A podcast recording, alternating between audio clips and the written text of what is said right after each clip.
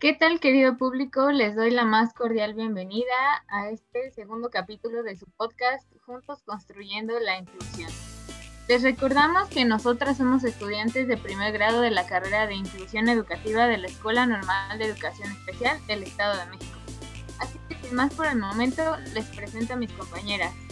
De este lado tenemos a Erlen. ¡Uh! Hola, hola, un gusto estar nuevamente con ustedes. Espero que les sea de su agrado el tema y que nos acompañen en los siguientes programas. De este otro lado tenemos a Fedra. Hola, hola, ¿cómo están? Espero que estén muy bien y es un gusto volver a acompañarlas este episodio. Ellas ya nos habían estado acompañando en el episodio anterior y si no lo han escuchado, los invito a que lo hagan. Bueno, chicas, cuéntenme, ¿cuál será el tema que tocaremos hoy? Y bueno chicas, pues hoy estaremos hablando del lenguaje de la discapacidad y unos cuantos conceptos que tomaremos para que queden los temas más claros. Y para empezar esta charla tan interesante, veremos como primer punto cómo llamar a estos sujetos de la sociedad que cuentan con algunas discapacidades. Bueno, pues este es un término que ha cambiado bastante a lo largo de la historia, ya que utiliza conceptos mal empleados como por ejemplo personas con discapacidad, o personas con capacidades especiales. Bueno, a todos aquellos sujetos que cuenten con alguna discapacidad las llamaremos personas con discapacidad. ¿Por qué este término?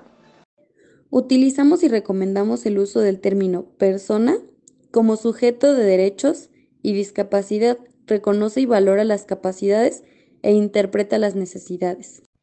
El lenguaje de la discapacidad. Bueno, como ya lo habíamos tocado antes, el lenguaje es la capacidad propia del ser humano para expresar pensamientos y sentimientos por medio de la palabra, o como lo estaríamos trabajando el día de hoy, sistema de signos que utiliza una comunidad para comunicarse oralmente o por escrito, para igualmente expresar pensamientos, sentimientos o ideas. Entonces, el lenguaje no solo tiene que ser el hablar, ¿cierto? Claro, y eso debe de quedarnos bien claro, ya que en la discapacidad que es en lo que nos adentraremos en episodios más adelante, veremos que algunas personas no podrán expresarse por medio de la lengua oral, sino que utilizan signos, las manos o tableros de comunicación, entre otras cosas. ¿Y esto del lenguaje? ¿Cómo es en la discapacidad? Porque no solo encontramos una sola discapacidad, ¿o sí? No, claro que no. Tenemos la discapacidad visual, que en esta encontramos en personas que no cuentan con el sentido de la vista, o sea, que no ven o ven muy poco. Está la discapacidad auditiva. En esta las personas no cuentan con el sentido auditivo, es decir, que no escuchan o escuchan muy poco. También tenemos a las personas que cuentan con discapacidad intelectual.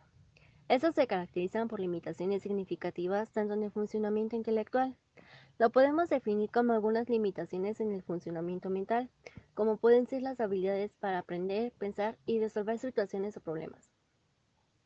También limitaciones en el funcionamiento adaptativo o social, que pueden ser las habilidades de comunicación, autocuidado personal y destrezas sociales. Y también está la discapacidad motriz, y esta constituye una alteración de la capacidad de movimiento que afecta en distinto nivel las funciones de desplazamiento, manipulación o respiración pueden adquirirse por una infección por virus o también existen los reumáticos y los que tienen que ver con el cerebro. Bueno, ya que nos diste esta información, cada vez se me hace más interesante saber cómo es el lenguaje en todas estas discapacidades. Hablaremos del lenguaje en cada discapacidad en rasgos generales. Empezaremos con la discapacidad intelectual. Las personas con discapacidad intelectual presentan problemas en el lenguaje proporcionados al grado de discapacidad que éstas posean, ya sea leve, moderado, grave o profundo. Por el hecho de la fuerte interrelación entre pensamiento y lenguaje, y no es que no vayan a poder comunicarse, sino que se le dificultan varios componentes para formar frases, pronunciar adecuadamente, entre otras cosas. Entonces, si se comunicaran pero no con el habla, sino con otras herramientas que le ofrezca su contexto. Exacto. Los niños con discapacidad motriz por lesiones cerebrales y miopatías presentan en muchas ocasiones dificultades en el desarrollo del habla al verse afectada la musculatura que facilita el movimiento de los órganos encargados de la fonación, afectando como ya lo comenté, el habla. Pero como la discapacidad intelectual, habrá otras herramientas que le ayuden a comunicarse y expresar sus necesidades. Entonces, en estas dos discapacidades podemos analizar, por lo que nos dicen, la importancia del apoyo en su contexto, ya sea familiar, escolar o cualquier otro círculo en donde se desenvuelva. Así es. El lenguaje del niño con discapacidad auditiva es aprendido, no adquirido, ya que el niño normoyente se apodera del lenguaje de una forma natural, es decir, solo interactuando con adultos y otros niños. La adquisición temprana de un sistema de comunicación, ya sea a través de la lengua de señas o el lenguaje bimodal, el aprendizaje de la lengua oral se dará de apoyos visuales. Entonces, los sordos aprenden el lenguaje y hay varias maneras en que éste aprenda a comunicarse. Así es. Estas formas de lenguaje ayudan al niño y a su entorno a comunicarse. El lenguaje de los niños con discapacidad visual registra un retraso significativo durante los primeros años de vida, más por la falta de conocimiento del mundo debido a que no ven, por motivos de capacidades y habilidades las cuales se tendrán que trabajar para que el niño tenga un mejor desarrollo y no tenga tantas barreras en la vida diaria. Chicas, pues el día de hoy me voy con muy buena información, tanto del lenguaje como de las discapacidades en este.